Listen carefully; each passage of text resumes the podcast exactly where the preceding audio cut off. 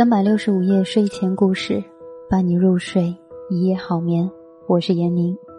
今天这一篇文章打动我的是标题，这个标题一看就特别想看一下这篇文章到底在讲什么。文章的题目：谁娶了多愁善感的你，谁就倒霉到底。文章来自曹植。什么是矫情？感冒了不吃药发朋友圈，好难受，感觉身体被撕开。大半夜不睡觉发朋友圈，夜深了失眠的人最容易孤单。生气了不告诉对方发朋友圈，这个世界上从来没有人真正懂你。下雨天不打伞发朋友圈，没伞的孩子只能自己奔跑。同样的语气，他能读出一百种含义；同样的故事，他能演出一千种剧情；同样的遭遇，他能变换出一万种情绪。情绪涌来的速度之快，强度之浓烈，持续时间之长，通常会让你忘记原因，可能只是今天是阴天。歌里唱：“谁娶了多愁善感的你？谁安慰爱哭的你？”到现实中却被调侃为。谁娶了多愁善感的你？谁特么倒霉到底？如果这些女孩把她们得不到的痛苦、失去的痛苦、不得其所的痛苦，通通转化为创造性活动中的生产力，那该是多么大的一次解放啊！这个世界又会冒出多少女爱因斯坦、女托尔斯泰、女贝多芬、女比尔盖茨啊！可是女人不。他们不要生产力，非要蹲在感情坑里死活不出来，与自己那点小伤痛战斗的血雨腥风。很多陷入情网的人喜欢说自己是被爱情绑架了。其实，在我看来，绑架他们的不是爱情，而是矫情。矫情的人大多把自己看得很重，每天站在宇宙的中心，呼唤全世界来爱自己。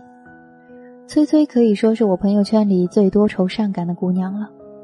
当年她和男朋友好的时候，匆匆那年小说正火，她学方茴在我们学校小树林，也在树上刻下她和男朋友的名字。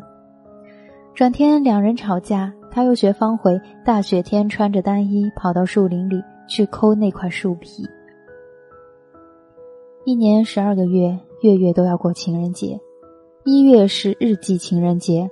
二月是传统情人节，三月是白色情人节，四月是黑色情人节，五月是玫瑰情人节，六月是亲亲情人节。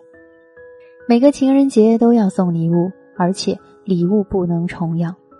女生发脾气时喜欢调侃自己有经期综合症，她则加上金钱综合症和今后综合症，每天都是特殊时期。电话必须秒接，信息必须秒回，要求必须答应。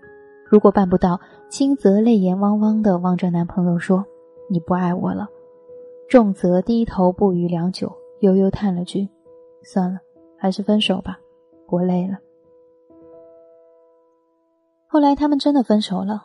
在一次吵架后，崔崔赌气说了分手，男友没有像往常一样挽留，而是说了好。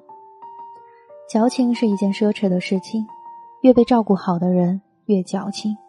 他们可以因为担心一件莫须有的事情而耗掉一个下午，可以因为多长了一颗痘痘而懊恼愤怒大半天，可以花一整个晚上的时间沉浸于爱情的悲伤中不可自拔。因为他们不用担心明天能不能准时上班，这个月的业绩有没有完成，下个季度的房租什么时候交。疲于奔命为生计而奔走的人，往往都没有精力去泛滥自己的情绪。有个叫雷蒙德·连卡夫的美国作家曾经说过这样一句话：“我还是相信工作的价值，越辛苦越好。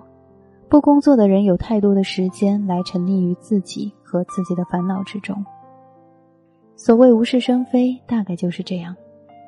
当上司把你骂得连头都不敢抬的时候。”当每个月的工资交了房租、水电之后，还买不起一件大衣的时候；当那些曾经每天陪你压马路的朋友，现在连点赞的时间都没有的时候，你要不要像以前那样发个自拍到朋友圈，并附带上文字“本宝宝不开心”？还是冲一杯速溶咖啡，继续埋头苦干改方案吧。毕竟，如果 KPI 完不成，这个月的奖金又扑街了。所以啊，那句话说的还是没错的，矫情都是闲出来的。林妹妹矫情，爱使小性子，哭起来梨花带雨，我见犹怜。这位书中的美人以及各路偶像剧，误导了许多涉世未深、沉溺于想象世界的姑娘，以为像女主角一样多愁善感、笨拙犯傻，就能获得男人的怜爱和无私的帮助。而事实是，你沉浸在悲伤里，梨花带雨一夜。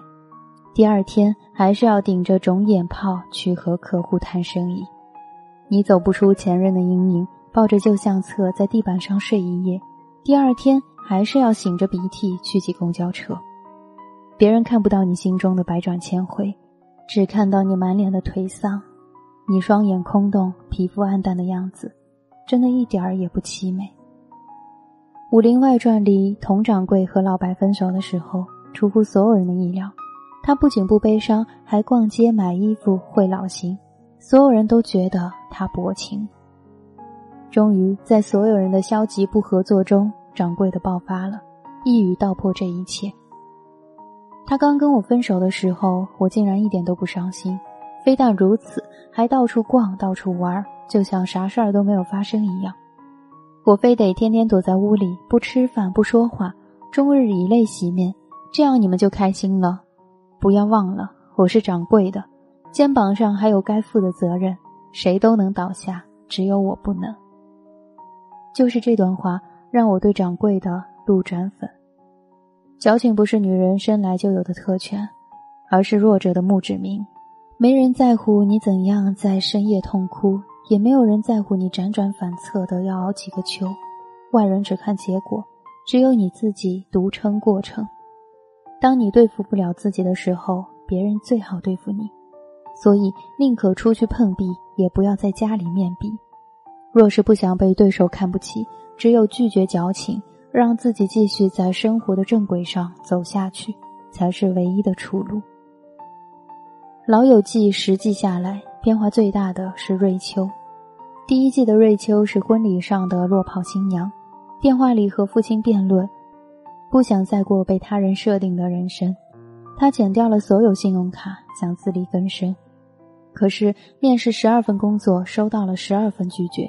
瑞秋只能每天在家里赋闲，和昔日富家朋友相聚，发现旧有生活滋润，瑞秋怨天尤人，找不到人生的方向。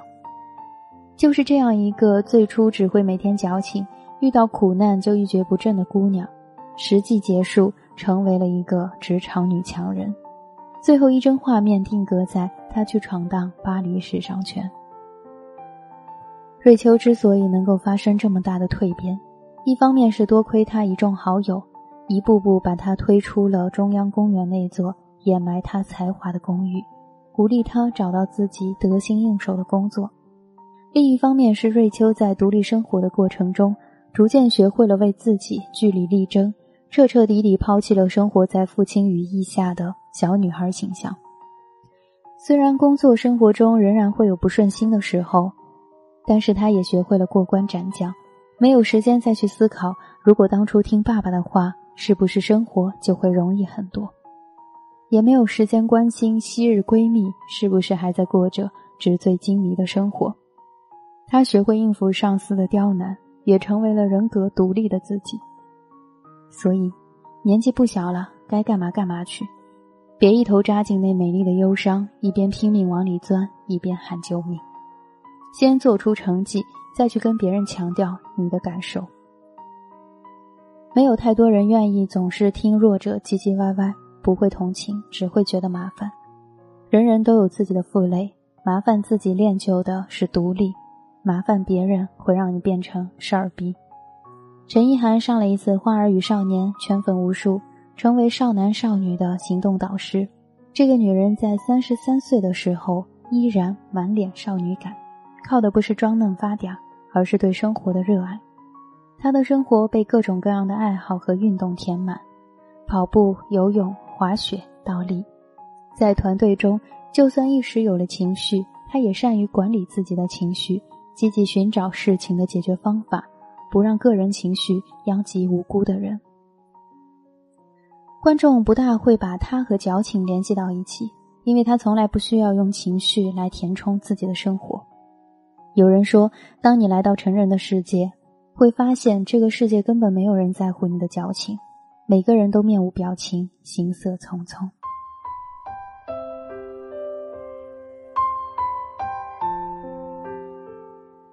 吸引到男人眼光的都是把自己活得又充实又美又有钱的女人。你的小情绪在 QQ 空间之外的地方失去了贩卖市场。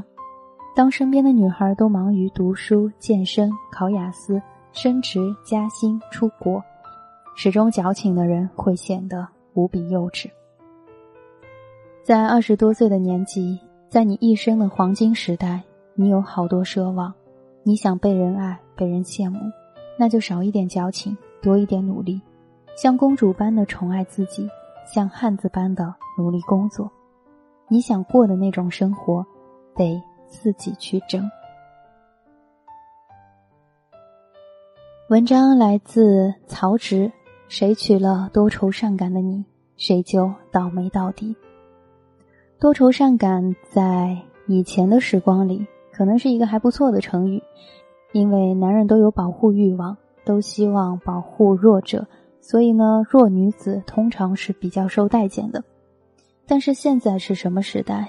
现在是快餐时代，大家都很忙，大家都没有时间停下来，好好的听你的牢骚，好好的照顾多愁善感的你。因为大家都很忙，所以啊，尽可能的让自己独立起来，不要让自己沉溺在悲伤的情绪当中。这样，你的生活，你的人生才能一直不停的朝着光明的方向走。这里是三百六十五夜睡前故事，感谢聆听，再会。